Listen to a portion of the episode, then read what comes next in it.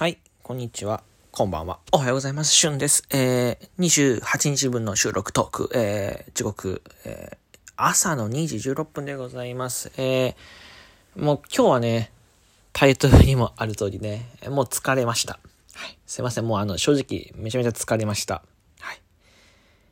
本当に、えー、もう限界です。何かっていうと、まあ、歌詞制作がもう結構ね、もう今日一日ね、マジでね、頭ひねって作ってね、一番しか完成できなかったっていうね。しかもこれちょっと聞いてほしいんですけど、あの、今日朝、まあ昼前、まあ何時起きたっけ ?10 時ぐらいに起きて、で、そっからね、5時間、6時間ぐらいね、もう一本も動かずね、ベッドから一本も動かずね、ずっとね、もう音を聞いてね、えー、頭の中ぐるぐるして歌詞を作ってたわけですよね。で、もうその中でね、まあ、あの、物語を大体決めるんですけど、あの、まあ、みかん元の時は男の子を一人、えー、女の子でもいいですけど、まあ、どっちかに人を一人立たせまして、で、そのまま、えー、いわゆる、え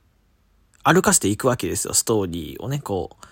えー、ストーリーを歩かせていくってちょっと、わかんないよね。うんとね、まあ、人を一人想像してください。で、その人を、えー、まあなんか自分が作ったシナリオにね、頭の中に、頭の中をね、こう一歩ずつ歩かせていくんで、そうすると見えてくるものがあるじゃないですか。えー、例えばまあ、もっとわかりやすく言うと、まあ、福岡とか東京とか神奈川みたいなところに、こう、のね、こう、駅、じゃ横浜駅とか、博多駅とかに、こう、ポンって、えー、人を置いてね、そこから歩いていくと見えていくものがあるでしょ？で、じゃあそこから、えー、じゃあどこどこまで行くって、その中にこういろんな、えー、景色が見えるし、いろんなことを感じる。そういうのをね、歌詞にして、まあそんな感じでストーリー進めていくんです。で、その、えー、設定をまず決めるんだよね。その、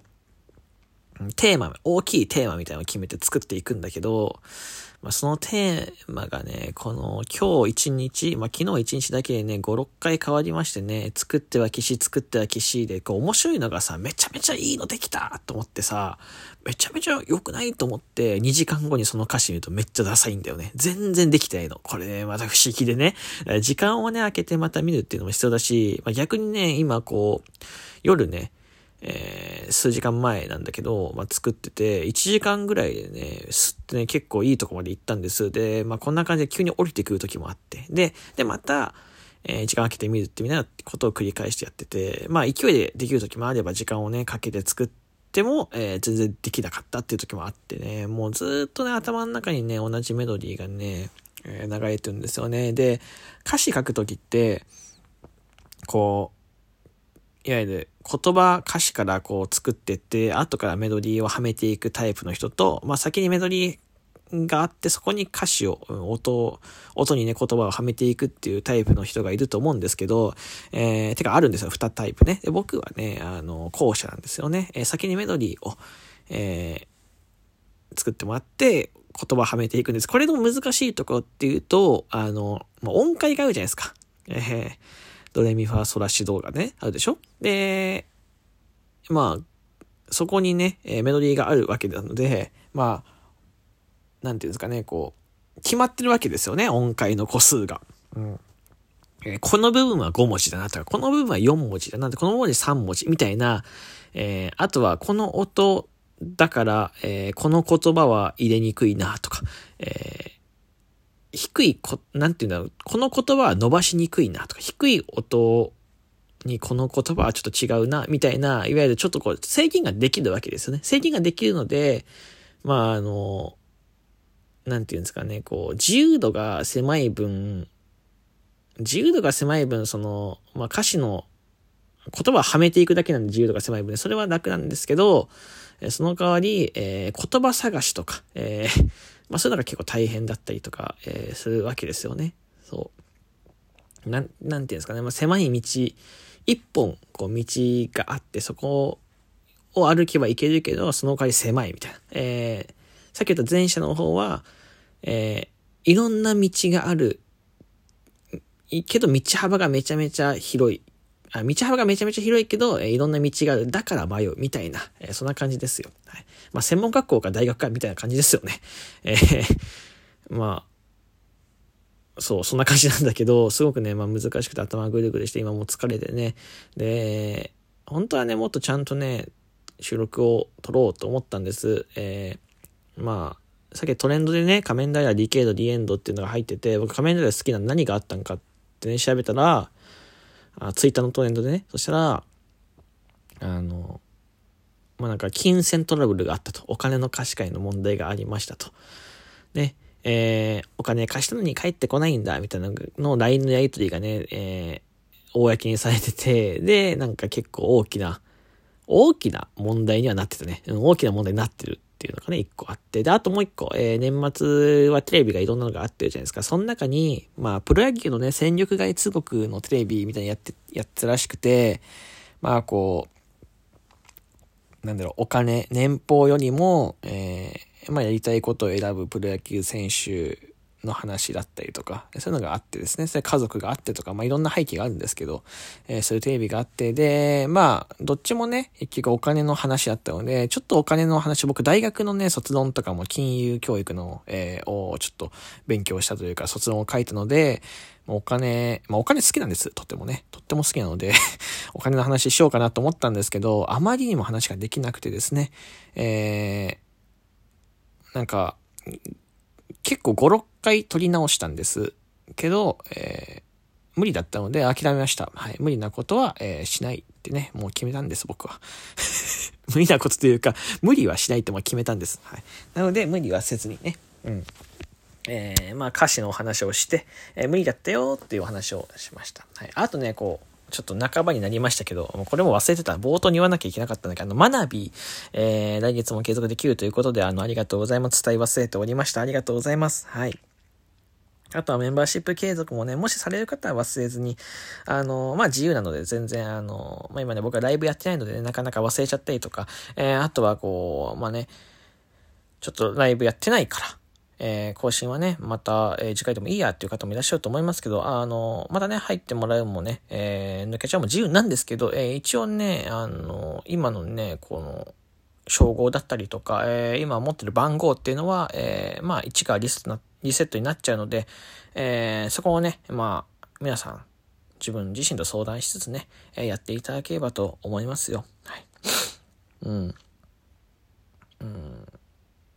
マジで、頭が働いてね、もう疲れたっていう、えー、収録なんです、これさ。ラジオトーク始めて、かラジオトーク始めての収録よりもひどい気がするな。初めて、な、何日目ですの収録目とかよりもひどい気がするし、あまりにも喋、もうトークがガタガタだよね。うん。まあ、あ、今日、あの、ちなみにね、今日か昨日か。えー、ちなみに、えー、久しぶりにね、小学生ぶり以来に、ビックラポンって知ってます？ビックラポンって入浴剤ですよ。を買ってね、入れたん、えー、入れたんです。温泉の素みたいなやつですよね。あの、ポケモンのね、ビックラポンで、何かっていうと、まあ、なんか、入浴剤の中になんかおもちゃが出てくる。中からおもちゃが出てくるみたいな、まあちっちゃい人形が出てくるみたいなやつですよ。まあ400円しないくらいですかね。まあ入浴剤自体高いです。1回分の入浴剤自体高いですけど、久しぶりにちょっとね、えー、欲しくなりまして、で、今ね、すごいんですよね。普通のね、ビッグダポン、今日僕が買ったポケモンのビッグダポンも、まあいわゆる普通の入浴剤の中から小さい人形が出てくるやつなんですけど、今って結構すごくて、今日、見たやつだと、ビッグラポンデラックスみたいなのがあって、まあデラックスギフトみたいなもんなんだけど、でっかいやつね、があって、そ中から、えー、50ミリ、いわゆる5センチサイズ、5センチのフィギュアが出てくる。僕がね、出てきたのってやっぱ1センチ歩かないか、1センチ、2センチ歩かないかぐらいのサイズなんだけど、5センチのフィギュアが出てくる、えー、ビッグラポンがあったりとか、あとはドラマチックビッグラポンっていうのがあって、えー、こうちょっと、なんだろう、ジョーズのね、あの、入浴剤なんだけど、サメのね、ジョーズ。で、その、入浴剤が赤いんだよ。赤くて、で、ジョーズが口を開けたフィギュアが出てくるから、いわゆるこう、血、血が出てるみたい。口から血が出てるみたいな入浴剤があったりとか、えー、はたまたなんか水族館、ドラマチック水族館ビッグラポンみたいなのがあって、でも何かっていうと、その、まあ、バスボム、その、は、まあ、ちょっとこう水色っぽいんだけど、中から、えー、ちょっとこう水族館の生き物がね、出てきて、そのすごいのが生き物のフィギュアの周りに、いわゆる水槽みたいなクリアパーツがついてて、そっち、いわゆる、えー、っとね、片面しかついてないんだけど、その片面を通してみると、えー、あたかも水族館に、えー、いわゆる、何？ラッコとか魚が、とかペンギンがいるみたいに見えちゃうっていう、まあこういうちょっとこう、手が込んだね、おもちゃが出てくるものがあったりとかして、えー、すごいね、なんか、小学生ぶりぐらいに買ったりとか、えー、何個かの種類を見たんだけど、面白いなと思って、川の、ん？池の水全部抜くシリーズの、なんか、えー、生物が出てくるね、カエルとか、ザリガニが出てくるやつがあったんだけど、それもね、ドラマチック、な、ビッグラポンみたいなやつがあったんだけど、ちょっとこれはね、気持ち悪かったので買いませんでした。はい。あこう、おもちゃもね、おもちゃっていうかこういう入浴剤とか、まあ、おもちゃかなっていうのもいろんな種類が出て、特に年末になってくるとね、こう、たくさん売られてたりするのでね、